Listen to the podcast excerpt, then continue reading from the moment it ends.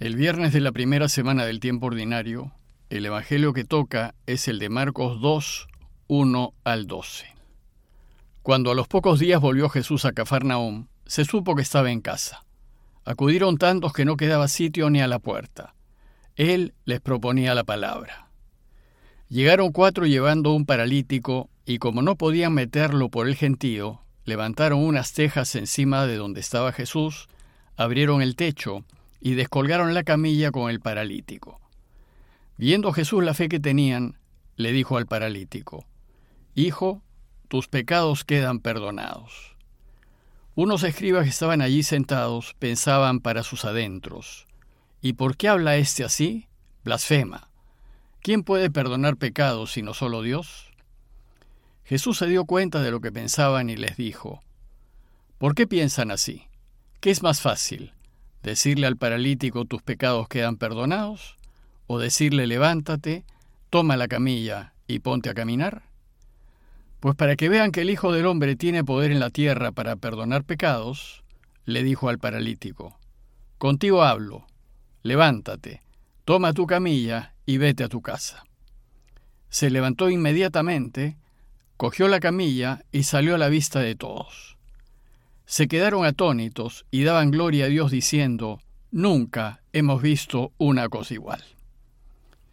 En los primeros pasajes de su Evangelio, Marcos nos ha mostrado que Jesús ha tenido un inicio realmente exitoso, y como consecuencia todos quedaron admirados de lo que hacía.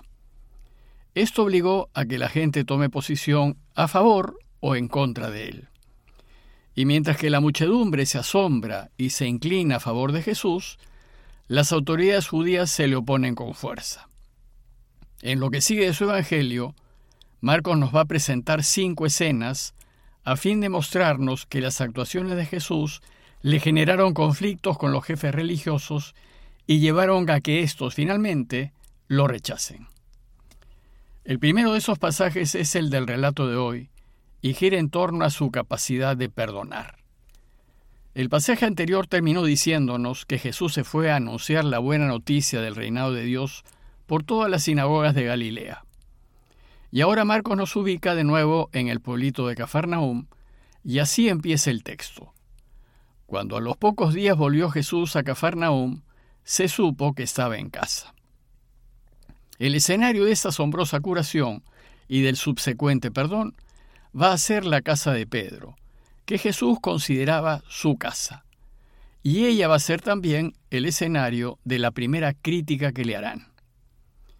Entonces, al enterarse de su llegada, la gente que lo esperaba con ansias fue a buscarlo. Nos dice el texto que acudieron tantos a casa de Pedro que no quedaba sitio ni a la puerta. La casa de Pedro y su familia era pequeña, aproximadamente de unos 30 metros cuadrados, y Marcos nos dice que la cantidad de gente era tal que no había lugar ni siquiera junto a la puerta. Podemos suponer que además de la gente que estaba en el cuarto escuchando a Jesús, había muchos otros en el patio del clan familiar. Del patio central de las casas familiares de Cafarnaúm salían unas escaleras de piedra que llevaban al techo, pues el techo, hecho de caña y barro, se usaba para diversas actividades, tomar el fresco en las épocas de calor, poner a secar pescado o fruta, comunicarse con otras casas, etc. Entonces el texto nos dice que Jesús se puso a enseñarles, a anunciarles la buena noticia. Les enseñaba que el deseo de su Padre es reinar, a fin de que se renueve el mundo y sea un lugar bueno para todos. Y enseñaba que a nosotros nos toca ayudarlo, viviendo de manera que Él pueda reinar. Y mientras estaba en esto, dice el texto que llegaron cuatro llevando a un paralítico.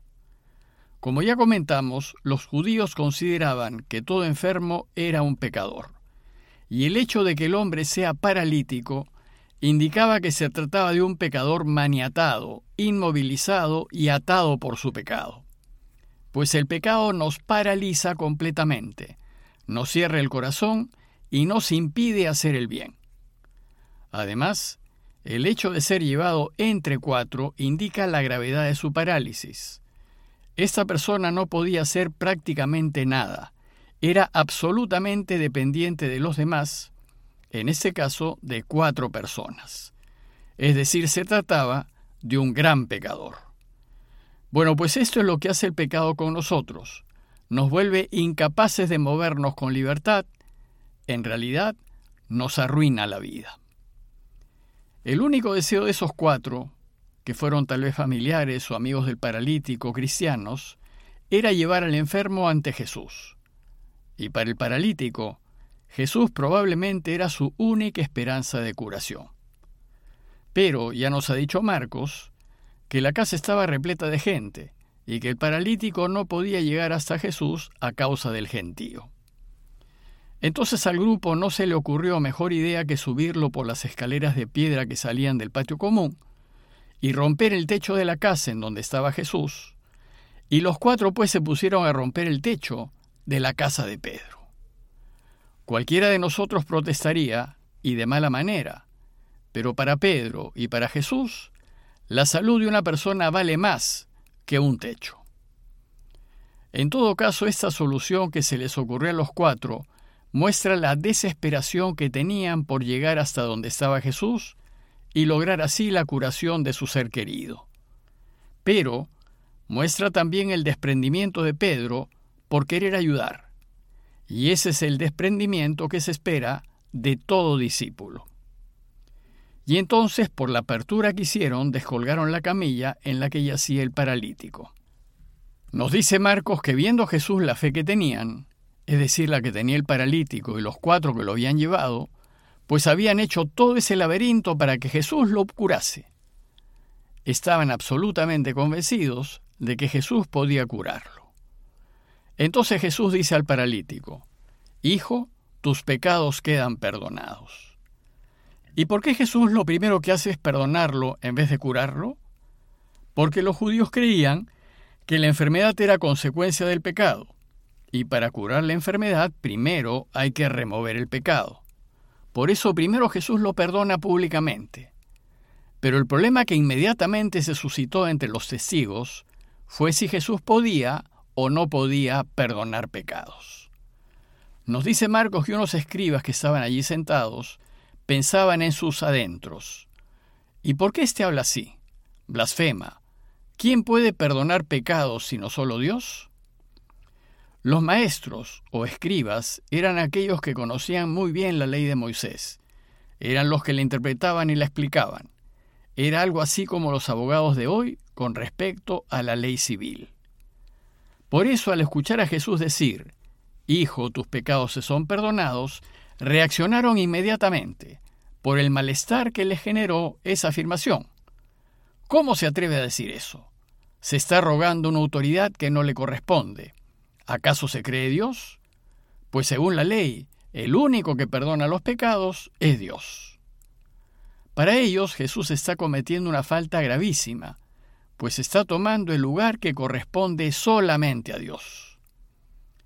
Entonces dice Marcos que Jesús se dio cuenta de lo que pensaban y les dijo, ¿por qué piensan así? En realidad a ellos no les interesaba el bien del paralítico, solo les interesaba que se observase la ley en todos sus detalles.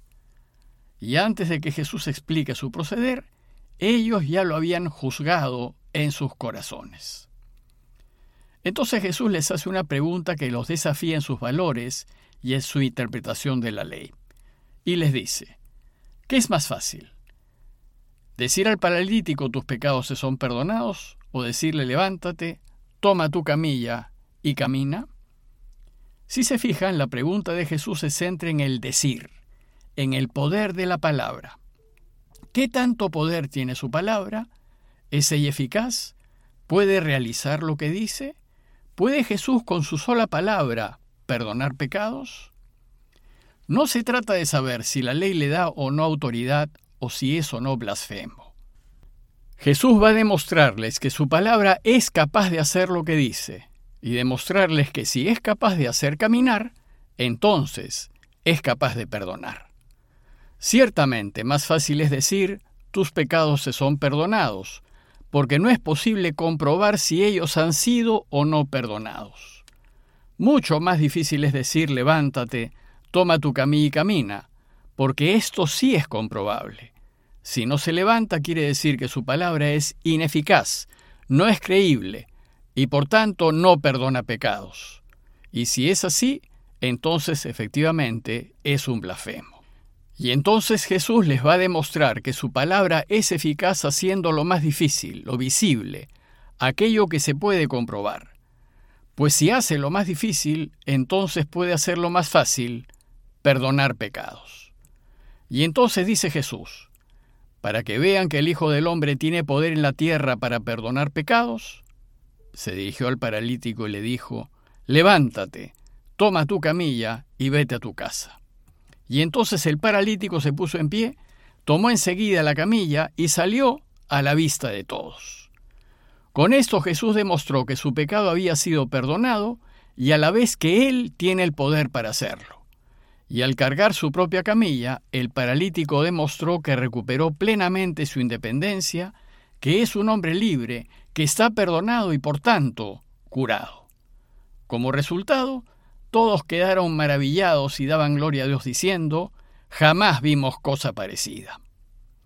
Como conclusión, los invito a considerar el enorme deseo que Dios tiene de perdonarnos, pero considerar que no puede hacerlo si nosotros no buscamos ni nos esforzamos en ser perdonados.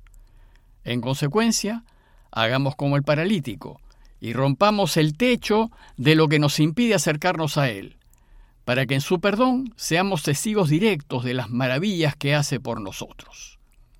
Pidámosle al Señor conocerlo más para darnos cuenta de que nos quiere muchísimo y para que nos convenzamos de que siempre que nos volvamos a Él, él nos perdonará. Parroquia de Fátima, Miraflores, Lima.